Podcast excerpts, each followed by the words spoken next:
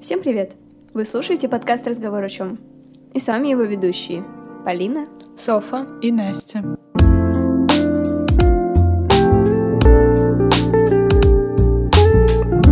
У нас был небольшой перерыв, относительно небольшой, мы давно не записывались, хотя на каникулах постарались выпустить выпуск, для вас выпустить выпуск. Вот, и сейчас мы снова на студии, э, довольные, радостные, потому что все соскучились и по процессу записи, и по друг другу, я думаю. И хочу у вас узнать, девочки, у нас такая уже традиционная как будто вводная рубрика. После долгих каникул мы друг друга спрашиваем, как мы их провели. И вот сейчас хотела узнать у вас, что, как вы провели каникулы. Расскажите немножко, и, может быть, из этого что-то выльется. Ну, я на каникулах продолжила свое путешествие по нашей невероятно необъятной родине. Посетила город Псков, вот, потому что в ноябре я была в Великом Новгороде, а в январе посетила Псков. И могу сказать, что мне очень понравился город. Я их так сопоставляла, сопоставила Псков с Великим Новгородом, потому что, ну, как вы знаете, и в Великом Новгороде, и в Пскове есть Кремль. А, вот, э, сравнила их. Э, ну, мне больше в Великом Новгороде понравилось. Может, может быть, это связано, кстати, было с погодой, потому что я ездила в, ну, в начале ноября, и еще плюс-минус так было тепло, а в Пскове уже было, конечно, минус 20, и было, как вы понимаете, холоднее. Как вы можете сделать вывод? Ну, я не знаю, вы были в Пскове когда-нибудь? Просто... В Пскове нет, но в Великом Новгороде, да. Да, я тоже. Как, как же так получилось, ребята, не о чем с вами разговаривать. До Пскова дальше ехать. Ну, мы просто Великий Новгород ездила с семьей на машине, и это заняло у нас 4 часа, что, в принципе, не так много. А до Пскова очень быстро доехали на «Ласточке», так что если вы куда-то решите даже на выходных смотнуться, то до Пскова 3,5 часа, и вы уже в другом mm-hmm. городе. Вот. А, ну, там много что, что есть посмотреть. Я была в Паганкиных палатах. Когда я поехала в Псков, я была со своим другом, и э, мама нам посоветовала зайти в такой скажем так, э, ресторан с э, историческим таким интерьером, все в стиле э, средневековья, так скажем. Называется Хельга. Очень рекомендую, если будете в Пскове туда сходить. Мы сидим, ну, взяли себе напитки, и в какой-то момент мой друг то говорит, может быть, попробуем, тут есть разные наборы настоек, сетов. Я говорю, ну, давай. И подходит официант, и мы решили у него проконсультироваться, что, мол, взять. Я говорю, у вас настойки на водке делают, а я никогда, ну, раньше никакие настойки, тем более уж на водке не пила. И он говорит, «Э, да, но попробуйте вот европейскую настойку, она полегче будет. Они настолько гостеприимные в Обскове, то есть они сначала принесли настойки. Видишь, что мы уже такие веселенькие сидим, и в конце, когда мы расплачиваемся, он говорит, ну, вам еще подарок от заведения. Я говорю, ну, я не могу отказать вам в вашем гостеприимстве. Вот. И на следующий день, ну, мы опять идем в какое-то место, они такие, ну вам снова подарок от заведения. Я говорю, ну, ребят, ну что ж вы делаете такое со мной? Все угощаете, то угощаете. Вот. Гостеприимный Псков очень. Я в этом празднике исследовала просторы не нашей родины, но ну, чуть менее необъятные Беларуси. Вот, мы ездили тоже с другом в э, Беларусь и погуляли по Минску, по Бресту. В общем-то, я уже делала подробный видос на канал на ютубе. Вот, но это не место для его пиара, хотя, если что, найдите в интернете, вам понравится. Вот, мы очень классно съездили, потому что мне безумно понравился Минск, и нам повезло с погодой, там как будто бы чуть теплее, чем у нас, и по ощущениям, либо мы просто были так заворожены, что особенно не думали о обледеневших пальцах, не знаю, а, плюс каждый раз, когда нам становилось холодно, мы могли куда-то зайти. А, поэтому получалось, собственно, что мы заходили в кафе и так далее, сравнивали цены, между прочим, с Россией. А, там дешевле оказалось, чем у нас. Это приятно порадовало. Э, и, наверное, в принципе, Беларусь, она мягче, как будто бы. Я не могу сказать, я была там всего три дня. Но по ощущениям там и люди, и ну, как-то вот все мягче. И, может быть, даже климат в каком-то смысле, хотя он почти такой же, как у нас. Возможно, там... Хотя нет, родители говорили, что в этот момент в Твери было холоднее, чем там. В общем, сложно судить. По трем дням, по крайней мере, ничего не скажешь. Но мне однозначно запомнилась эта поездка как минимум необычностью, как минимум э, тем, что я уехала в, за границу. Так говорят вообще, уехала за границу без родителей. Вот, поэтому можно сказать, что это мой первый experience, когда я ездила без э, надзора взрослых, потому что мы ездили в Голландию, Э, в другие времена с классом, но там хоть я ездила, по сути, с одноклассниками и так далее, и надзор над нами был не такой ужесточенный, но все равно были преподаватели, и мы понимали, что так или иначе за нами присмотрят. Тут все было на нас, тут все было по-взрослому, то есть как бы мы решали, куда мы пойдем, мы решали, как мы пойдем, где мы поедим и так далее, за нас никто ничего не мог решить. И, наверное, в моем случае это тоже сыграло э, какую-то роль, потому что я хотела попробовать себя в такой вот, ну, можно сказать, неформальной обстановке в другой стране, без помощи, без всего, чтобы ты сам мог совсем как бы разобраться, сам все решить. Вот. Ну, поэтому я могу сказать, что это самое яркое пятно в моих каникулах. Хотя, впрочем, помимо этого были поездки и в Москву, и, в принципе, встречи с друзьями в Твери. Вот, я уезжала в родной город. Но самое запоминающееся все равно это другая страна. Наверное, как всегда. А вы в самом Минске были или вы еще в пригород куда-то? Мы в Брест ездили, да. Но мы ездили в Брест э, на достопримечательность. То есть мы как бы поехали в Брест с целью посмотреть на Брестскую крепость. Вот. Э, Брестская крепость — замечательное место, э, реально то место, куда нужно съездить на экскурсию, причем взять экскурсию, сходить с экскурсией и так далее, потому что многие говорят, что экскурсии — это так, это ни о чем.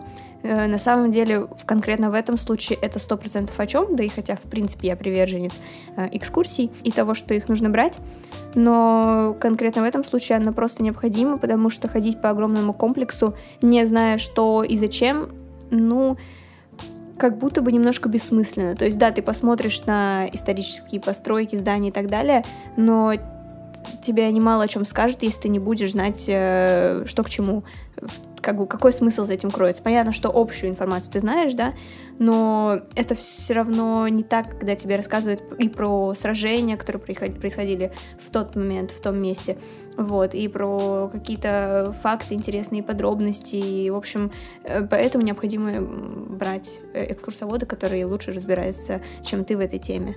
Ну, если ты сам не экскурсовод, конечно, и если ты сам не историк, тогда точно нужно кого-то брать. Я, кстати, про экскурсию хотела сказать, что в Пскове я еще была в доме-квартире Ленина. Mm-hmm. Везде есть Ленин, я понимаю, что в каждом городе.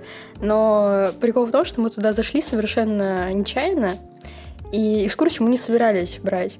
И как только мы пришли, ну, никого не было, все-таки все, все на работе, а мы, мы по музеям ходим. И мы пришли, и нам говорят, а у нас сломался терминал, что-то касса не работает, мы, в общем, вас бесплатно пропустим в музей, ну, хотя бы мы бы и так заплатили, no problem, как бы, а, вот, но э, они нас, э, значит, пропускают, и за нами просто дверь в музей закрывают. Мы остаемся вот эти милые женщины, и мы в музее. И, значит, мы начинаем ходить, но там совершенно небольшой музей, как бы квартира, да, там несколько комнат. Э, вот Ленин находился там на исправительных работах, скажем так. Ну, я считаю, что это удобно было, потому что никому никто не мешал. Сидишь, пишешь свои революционные планы, и э, никто тебя не трогает. И получается, женщина решила нам провести экскурсию заодно. И такая, почему-то эту фразу сказала. В общем, она... Э, комната была, то есть, перегорожена э, такой ниточкой, ну, как канатиком таким, она его снимает и говорит, ну, я вам сейчас кое-что покажу, обычно я так не делаю, тем более вы, к сожалению, наши бесплатные гости. Ты очень гостеприимный. К сожалению, наши бесплатные гости, но я вам это покажу.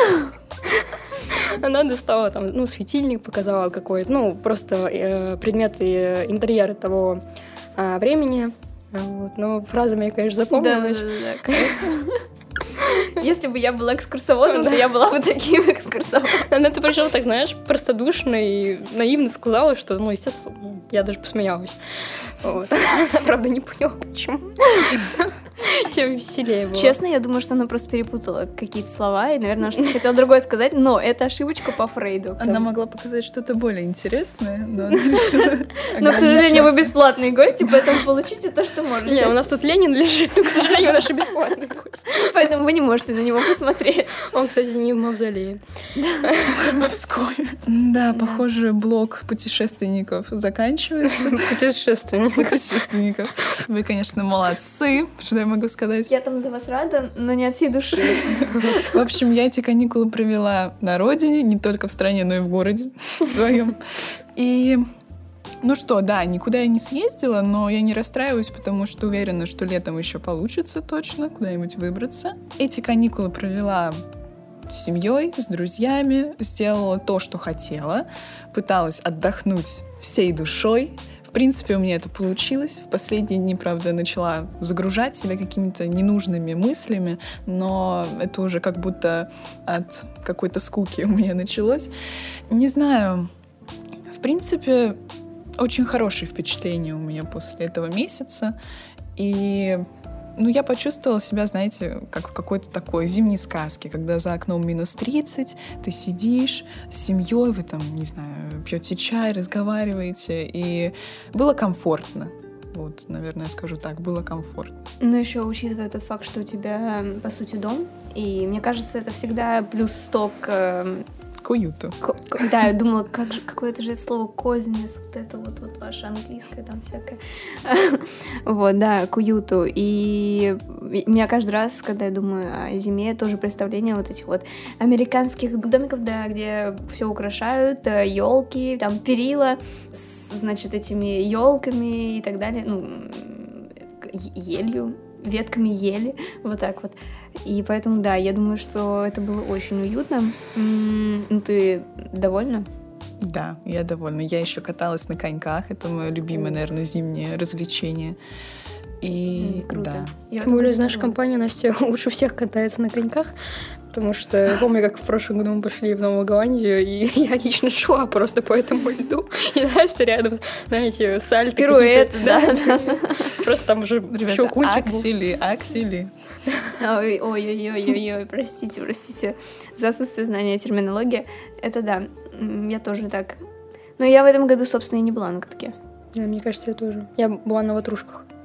Вау. То есть ты тоже спортивная девчонка. Да, я была на ватрушках со своим младшим братом. Ему подарили, кстати, экшн-камеру, как и мне Дед Мороз. История повторяется. Ему подарили экшн-камеру, и э, он, конечно, просто такой блогер. Реально нацепил себе на шапку, метал и снимал видосы. Но, кстати, у него хорошо получилось. Хорошо, что он этим пользуется, потому что мне экшн-камеру подарили. Я с ней один раз в ванне, судя по всему, поплавала и больше не пользовалась. Так что молодец, нечего Уже можно подписываться на его YouTube? Да, он шорты снимает. Крутой. Мне нужно будет потом у него пару мастер-классов взять по шортам. Да, пожалуйста. Хорошо. Там по хаги-ваги, если тебе это интересно, тоже можешь посмотреть. Хорошо. Э, Я, кстати, хотела сказать вот э, про слова Насти. Меня зацепило. В конце она сказала, что маленько что-то мысли какие-то навязчивые появились, загрустила. Ну, чтобы нести пользу в нашем подкасте, не просто все-таки какие-то болталки тут устраивать, а как-то поговорить о смыслах, я очень ее поняла, потому что у меня тоже такое было. Именно под конец каникул началась какая-то грустинка. Не знаю, связана ли она э, с тем, что мы выходим на учебу, возвращаемся в привычный ритм. Хотя, казалось бы, привычный ритм это же, ну, по сути, то, что нам нравится, по сути, то, чем мы хотели всегда заниматься. Вот. Но при этом все равно было какое-то такое состояние э, накручивания, то есть что-то как будто бы не так. Сейчас уже отступает, потому что мы сейчас уже, ну я, по крайней мере, потому что сейчас мы уже вернулись обратно в прежний ритм, и меня снова все, все, все, как сказать, обволокло все мои за- задания, задачи и так далее. Я уже, в принципе, чувствую себя занятым человеком, вот. Но в конце каникул было что-то такое очень странное. И если вы сейчас а, через что-то такое проходите, то есть у вас нет там желания условно делать какие-то новые вещи, там что-то развивать, куда-то двигаться. Это нормально. У всех бывают такие периоды, когда просто даже не недостаток мотивации, а вот ну просто усталость какая-то, накопленная усталость. Это нормально. И даже если вы отдыхаете, это не значит, что вы всегда по-настоящему отдыхаете, потому что мы просто, ну вот, мне почему-то кажется, что наше общество, э, по крайней мере, современные, новое поколение, да и, в принципе, я почему-то думаю, что это тенденция всего общества сейчас. Мы не умеем э, организовывать себе отдых. Мы умеем организовывать себе работу, мы умеем организовывать э, наши задания, когда, какие, как делать. Мы вот все это умеем. Мы умеем договариваться о каких-то встречах, там, э, проектах, придумывать это все. Отдыхать мы как будто не умеем. Я себя добавлю, что это приходит со временем, на мой взгляд, потому что сейчас у нас приоритет, мы значит, должны работать, учиться. Ну, всё. типа, когда мы всего добьемся, да, ты Да, когда, сказать? ну, там, мы чуть успокоимся, наша активность, да, мы Мгм. чуть-чуть Это к вопросу о том, что сказал только что Игорь. Я повторю на всякий случай, если вдруг ты решишь вырезать ту часть. Он э, только что сказал э, такую вещь, м, что якобы это придет со временем, когда мы всего добьемся, когда у нас уже будет все устроено в жизни. А сейчас, пока мы в подростковом возрасте, пока мы еще не пришли к точке, вот, к которой мы хотим прийти, э, мы работаем, и это, в принципе, логично. А, да, это мне тоже кажется логичным, и я думаю, что всем здесь сидящим это кажется логичным, что вот якобы мы еще ничего не добились, поэтому останавливаться нет времени. Но я расскажу про такую штуку, не знаю, слышали вы о ней или нет. Я просто э, когда-то где-то в бессознательном услышала сбоку, с припеку э- эту фразу и пропустила, проехала. Потом еще раз услышала, еще раз, и недавно я просто прочитала эти слова, не просто услышала, а прочитала, и подумала, о, я, кажется, знаю, о чем это, но я никогда не читала определение. И вот сейчас я вспомнила об этих словах, мне кажется, они очень подходят сюда. В общем, есть такой синдром, как синдром отложенной жизни. Сейчас объясню, что это. Э, Синдром отложенной жизни — это группа жизненных сценариев, заключающихся в том, что живущий в таком сценарии человек искренне и часто неосознанно считает, что пока он не живет настоящей жизнью, а лишь готовится к ней. То есть, э, да, тут написано сложное, но фактически это то, вот о чем мы говорим. То есть мы сейчас вот работаем, вот мы там на будущее, у нас все будет впереди и так далее, но фактически из-за вот этого вот синдрома отложенной жизни мы буквально забываем о том, что есть сейчас, о том, что нам нужно как бы сейчас э, отдыхать, наслаждаться и так далее, э, потому что, ну, ничего не убежит. При этом я не полностью с этим согласна, потому что, наверное, все внутри меня противится. Я вообще изначально э, человек, который вот мне нужно сейчас все сделать, все быстрее, быстрее, быстрее. Сейчас наработаем, сейчас все сделаем, будем круче, лучше и так далее. И мне вот моему сознанию такому немного высокомерному э, это противоестественно вот эта вот мысль. Но как будто бы в этом тоже есть резон, но все должно быть в балансе каком-то. То есть нельзя вот, э, а, ну да, я там откладываю жизнь, все, тогда я не буду ничего делать, буду жить сейчас настоящим. Нет, нужно как будто бы искать какую-то середину золотую, даже, может быть, э, по золотому сечению чуть больше работаю, чуть меньше отдых, ну, но опять-таки, чтобы это не уходило в крайности, чтобы это не было, э, там, я постоянно работаю, я постоянно отдыхаю, мне это сложно. Но я просто хотела познакомить вас с таким синдромом. Может быть, кто-то не слышал, может быть, кто-то не знаком, не знает, не, вообще никак не сталкивался. И вообще, может быть, кто-то нас сейчас слушает и думает, боже, что за бред они несут. Но вот это то, что нам, по крайней мере, втроем, я уверена, релевантно, то, что нам откликается, как говорится. Вот, и даже Игорь, собственно, эти слова и подтвердил. Потому что, ну, это правда так, я с ним согласна, и я это говорю просто потому, что я это видела, и мне самой сложно понять, вот, что есть такой, наверное, синдром, и что есть такая проблема. Ну, по крайней мере, у меня. Да, мы это уже обсуждали, просто Не у нас помню. еще не было названия этого. Мы это Возможно. обсуждали, еще в пример приводили господина из Сан-Франциско. И я хочу поделиться своим таким небольшим инсайтом. А, Все мои навязчивые мысли были связаны не совсем с этим, там другая история. И в этот раз я решила побольше покопаться в причинах именно. И раньше мне было очень тяжело, я просто пыталась всячески их отгонять от себя, думая, что уйдя в работу, уйдя там куда-то в учебу, они сами как-то испарятся, что в принципе правда. Но в этот раз я решила все-таки поработать над этим больше. И действительно, когда ты пытаешься отгонять мысли, мозг работает так, что он специально начинает снова их повторять. И это сложно, это неприятно, пытается вот эту цепочку событий восстановить. Но потом ты чувствуешь облегчение, которого бы не почувствовалось, если бы просто закрыл какими-то другими делами. И я сейчас стараюсь дальше продолжать это. И хочу сказать, что сложно, но полезно.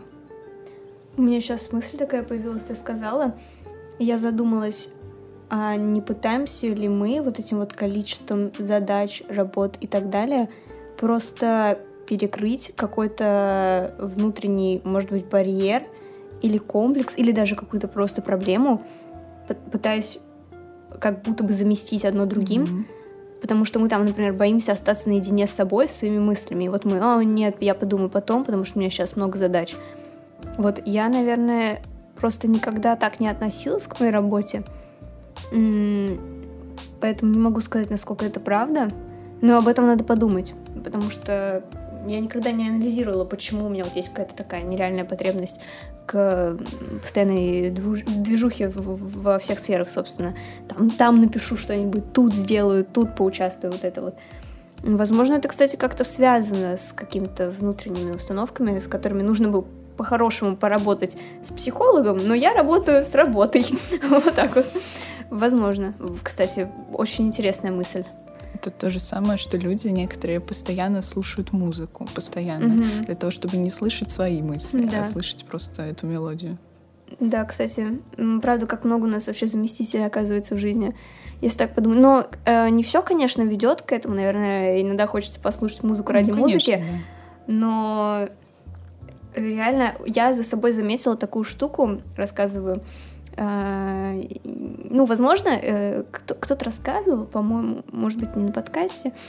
Не помню, где я про это слышала, но есть такая тенденция, что когда какой-то прикол появляется в социальных сетях или в, ну, короче, в средствах массовой информации, а, там, например, какая-то болезнь, вот в каком-то году, году 16 а, бытовал я забыла, биполярное расстройство, потому что вышел сериал, и вот там у главного героя оно было, и все такие, о, у меня биполярное расстройство, то все. И прям врач говорит, что психолог, по-моему, ко мне начали приходить люди с этой болезнью, хотя этой болезни у них не было. Вот просто потому, что она стала популярна в массах, с ней начали приходить, все начали какие-то синдромы придумывать, приписывать себе, там психосоматика уже начала работать. И вот э, сейчас э, очень многие говорят про СДВГ, и мне сложно сказать, насколько это реально моя проблема, или я тоже это себе напридумывала, в каком-то смысле, я думаю, тут 50 на 50. Э, я просто рассказывала девочкам такую историю, это было на каникулах, я сижу, у меня абсолютно свободный день, то есть э, мне никуда не надо идти, я решаю провести его дома наедине с собой, своими задачами. И вот я э, легла читать, прочитала, наверное, там, не знаю, минуту, э, и потом вспоминаю, что у меня вообще-то есть глоссарий по испанскому, который нужно заполнить. Я вскакиваю, сажусь за этот глоссарий, в то время, пока ищу какое-то слово, я вспоминаю, что мне необходимо написать э, пост в запрещенный грамм запрещенную на территории Российской Федерации социальную сеть. Вот. Начинаю писать пост, и случайнейшим образом поднимаю глаза к потолку, ну, мы там всегда пытаемся найти какие-то ответы, и вижу книгу на английском. И думаю, боже, как давно я не читала на английском. Я в этот же момент, не думая вообще ни секунды, беру эту книжку и начинаю читать. Я прочитала страницу, и тут у меня, знаете, как отмотка назад пошла. Я вспоминаю, что вообще-то я писала пост, а еще до этого я делала глоссарий, а еще до этого я читала на русском. И это все произошло в интервале максимум две минуты. Минута. И я поняла, что вот она проблема, о которой все говорят. То есть, да, какой-то период говорили, что клиповое мышление, но мы как бы, мы сами о нем говорили, и мы думали, да нет, ну нас не коснется. Оно меня коснулось, то есть у меня реально есть такая штука, что я дольше 15 секунд, у меня внимание теперь рассеивается. То есть, если меня реально что-то захватит за 15 секунд, там книга завлечет, еще чего-то, все, я могу там зависнуть. Но за эти 15 секунд у меня может в голове пронестись тысяча мыслей. Просто миллион, я могу подумать обо всем на свете. Поэтому вы замечали такое, что когда вы без телефона находитесь, не знаю, может быть, вы, конечно, не замечали, но э, когда у вас там интернета нет, еще чего-то, у вас сразу тысяча мыслей, и вы думаете, надо вот это прогулить, надо вот это узнать, вот это, вот это, вот это, вот когда у меня будет интернет, я все это сделаю. Когда появляется интернет, конечно, мы это ничего не делаем, но у меня очень часто была такая штука, и я сейчас думаю, что, возможно, это тоже как-то связано, и я не помню, к чему это вела, но к тому, что образовалась проблема. Образовалась проблема, не знаю, как ее решить. Вот. Ты даже забыла, откуда нач- начала. Да, но да, да. Помнишь, что есть какая-то проблема. Проблема точно есть. Не, мы говорили, Настя говорила о том, что мы пытаемся какими-то вещами А, закрыть. э, вот, точно, точно. И, наверное, я, кстати, к этому и вела, что очень много мыслей в голове, и иногда просто устаешь их слушать, и ты хочешь переключиться на что-то иное, например, на музыку, на фильмы, еще на что-то. Да, просто как будто мы так разговорились, и вроде так все хорошо идет. Ну да, кстати, мне даже что-то и не хочется на какой-то конкретный вопрос отвечать. Типа, Хочется дальше продолжить. Да, хочется болтать, да. Ну, может, еще немножко поболтаем просто. И, ну, э, конечно, с одной стороны, мы тут какие-то опять тяжелые темы задвинули. Только вернулись с каникул и снова вернулись с грузом. не, тяжелых тем еще не было, потому что я еще не сказала самую главную вещь. А, Я читаю «Братьев Карамазовых» Достоевского. У, да ладно, уф, уф, Все, хорош. все. Даже микрофоны свалились от такой тяжести. Это, знаете, как такие ежедневнички, они украшены, все такие бантики розовые с котятами, а ты открываешь, там просто личный дневник какого-то человека с точно психическим Да, а расстройством. ты чё, где уже? Я, мне осталось сто, сто с чем-то страниц прочитать. Важную вещь хочу сказать, на самом деле. Вы меня знаете как э, э, любителя Достоевского. Э, Я действительно люблю его произведения и, наверное, даже его м, подход к изучению человеческой души, скажем так. А, вот. э, Но могу сказать, что если бы я начала знакомство с братьев Карамазовых, я подумала, что это что-то ужасное, и это не осилить просто, ну, наверное, 19-летней девочке это сложно осилить.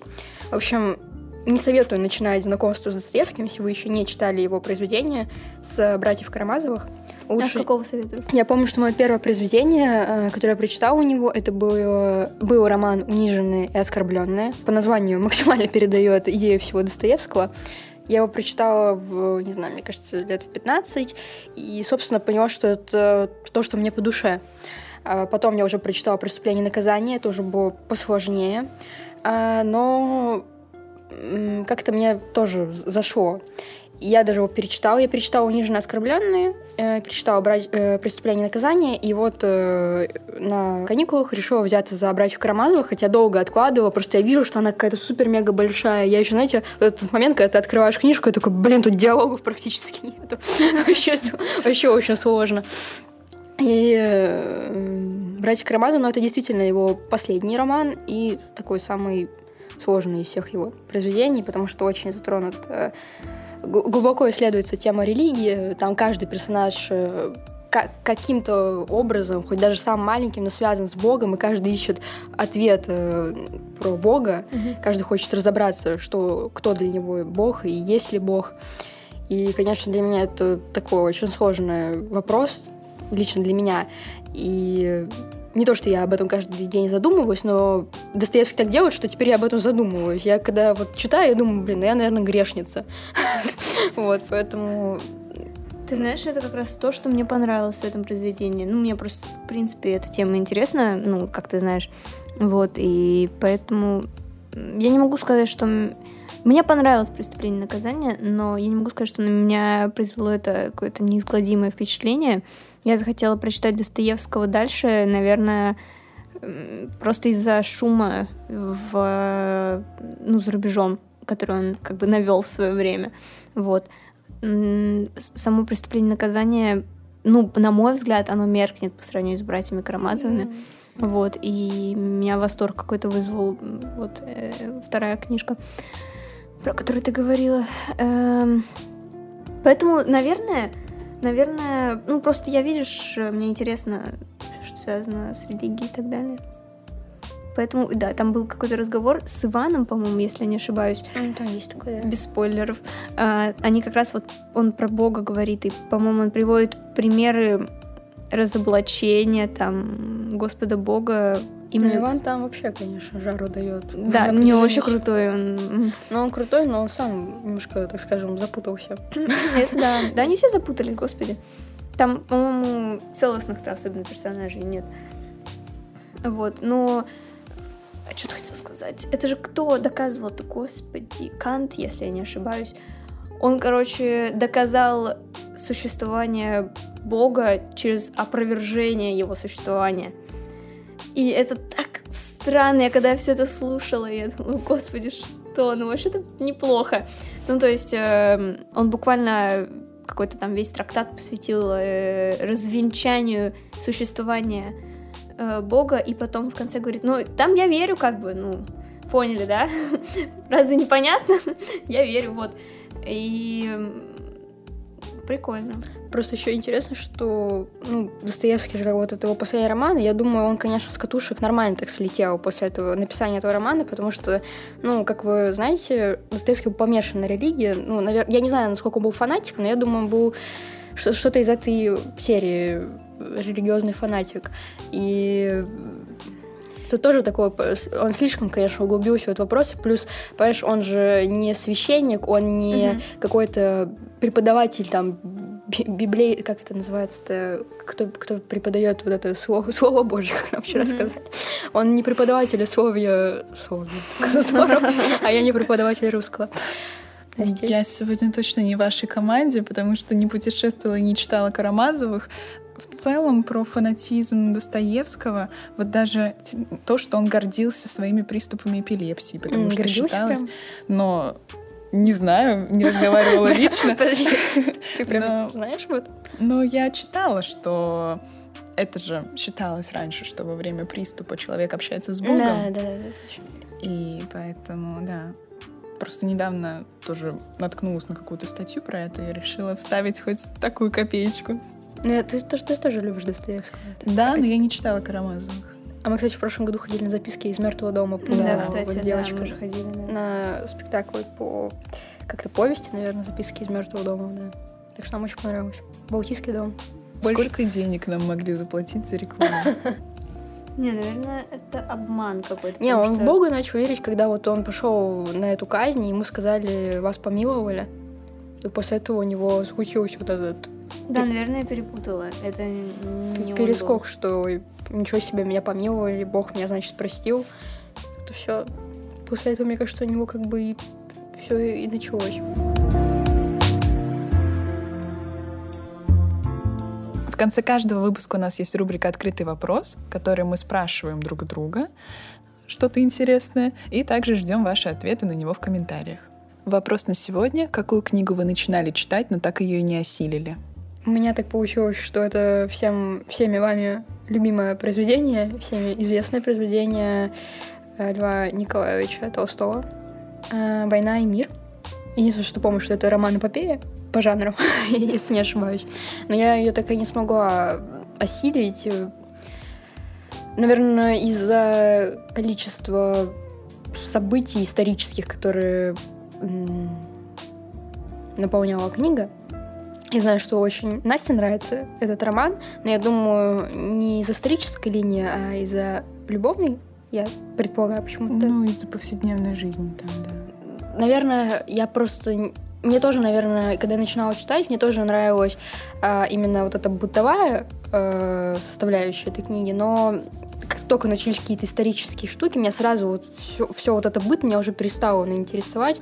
Я закрыла и вот больше к ней не прикасалась. Возможно, а, я не исключаю того, что я могу ее пробовать прочитать еще раз и уже осилить, так сказать. Но пока что это вот, наверное, такая единственная книжка, которая вообще не получилось даже вот э, первый том полностью прочитать. Первый том, а у тебя сколько было частей? Просто я читала в четырехтомном издании. У то меня есть тоже четыре тома А, ну дома, но я говорю, даже первую книгу Мгм. не смогла. Просто у некоторых два, по-моему. А, или у меня... Нет, подожди, у меня две книги, в них по две вот эти Мгм, части, возможно. да, По да, два да. тома. По два тома, По да. два тома, да. Ну, типа, да, их как бы два, но на книжке разные разбиты. Вот я просто к этому, чтобы уточнить. А, вообще, я когда-то говорила, и, в принципе, я сейчас не отхожу от этого, что я скорее начну читать книжку и закончу ее, чем начну смотреть фильм, который мне не интересен, и досмотрю его. То есть, объясню. А, я почти все сериалы бросаю. Был период, когда я смотрела много сериалов, и я могла их досмотреть. Сейчас у меня нет такого. Мне очень трудно досмотреть сериалы потому что я думаю, да у меня нет времени, да я лучше что-нибудь на ютубе найду, да я там то все. Э, и книги, с книгами иначе работает, книги я, скорее всего, дочитываю, и вот на днях я, кстати, думала об этом вопросе, я не знаю, каким чудесным образом я начала вспоминать, что я за всю свою жизнь не дочитала, и была еще одна какая-то книга, Честно, я забыла, что это была за книга, но вот я помню, что я просто про нее забыла, я начала и не закончила. И такая участь реально постигала некоторые книги, которые у меня были на старом телефоне, и с покупкой нового, и я просто забыла о них, потому что они там находились в пассивном э, запасе, я там время от времени к ним возвращалась, читала и так далее. А, вспомнила, господи, я вспомнила, что это было за произведение.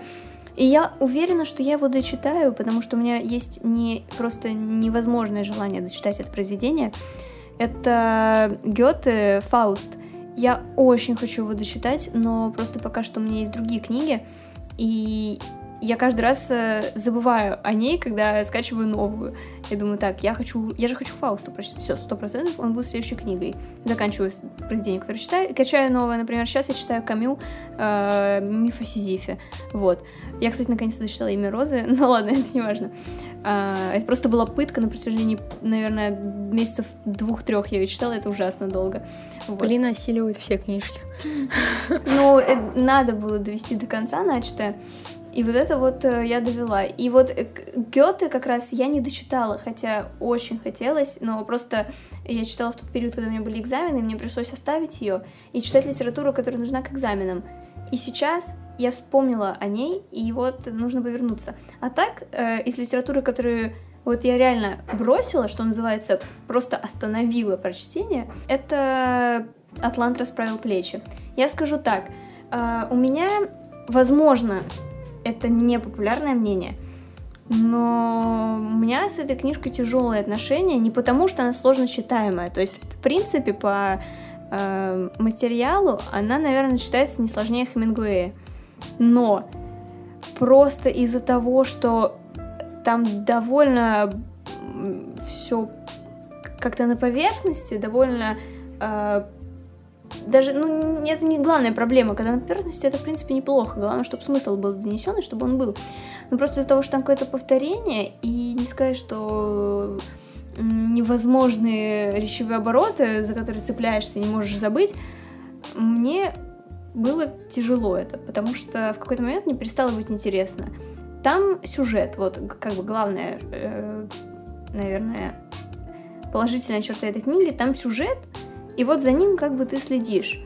Но, видимо, в тот период жизни, когда я читала эту книгу, мне не столь важен был сюжет, сколь смысл. И вот как будто бы этот смысл там не совсем то, что я бы хотела, видимо, понять, видимо, услышать и так далее. Это очень подает людям, у которых там э, недостаточно мотивации для чего-то, еще что-то.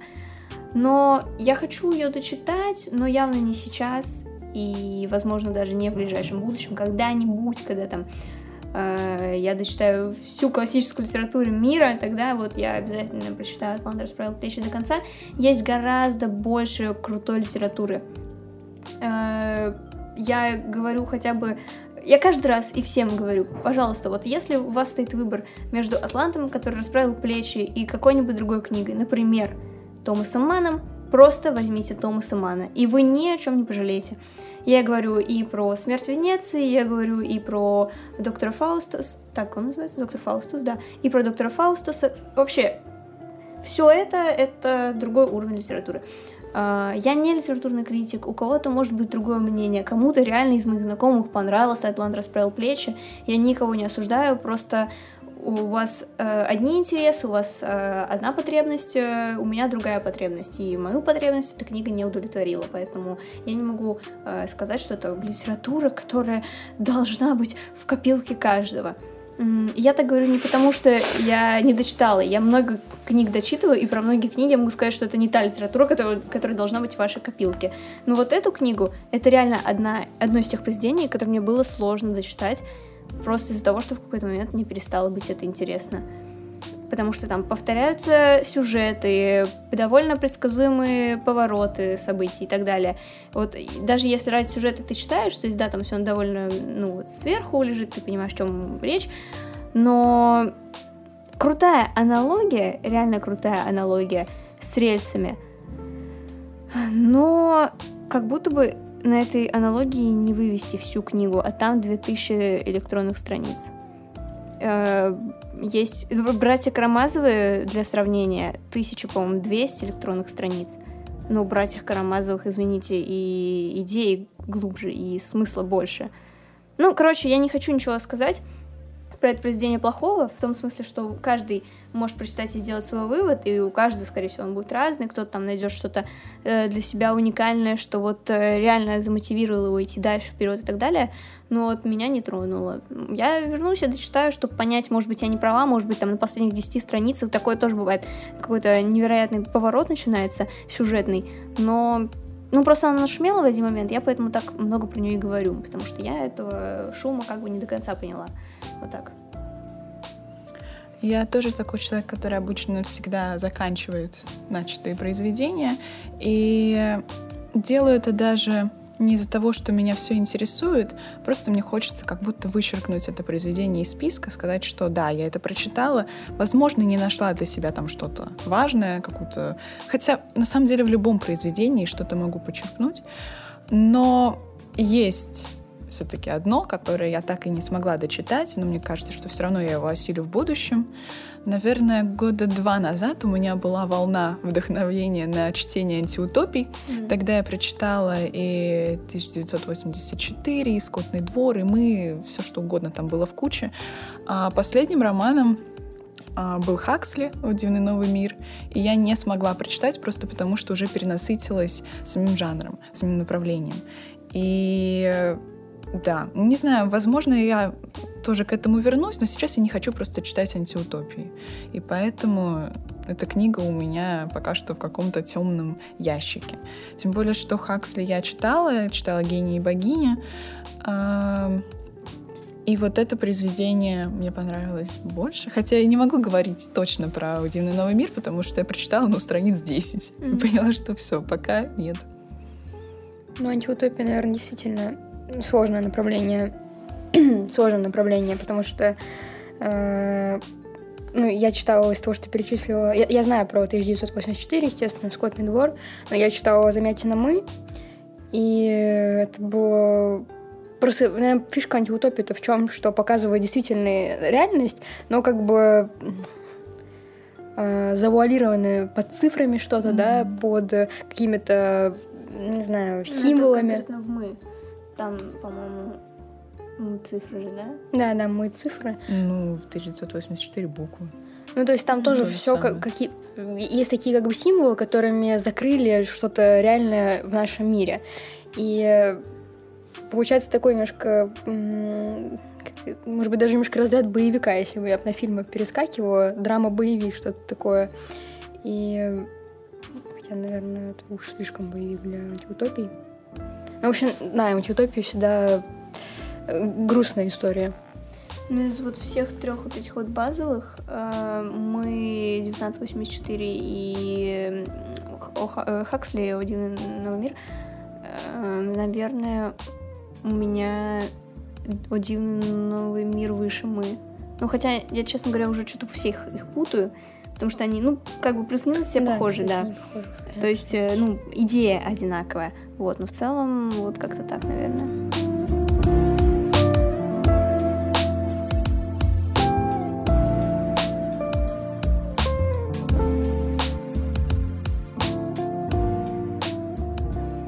В этом выпуске мы поговорили на довольно сложные темы, затронули и синдром отложенной жизни, и литературу, как мы любим, в общем, все-все-все набросали в общую кучку поговорили про то, что нас беспокоит. Я думаю, что это может беспокоить кого-то из наших слушателей. Поэтому мы вам благодарны, что вы дослушали до конца. Мы искренне надеемся, что вам понравилось. И мы, конечно же, ждем вас в следующих наших выпусках. А также пишите комментарии в нашей группе. Нам всегда очень приятен ваш фидбэк. Поэтому спасибо вам и до скорых встреч. Adiós, amigos.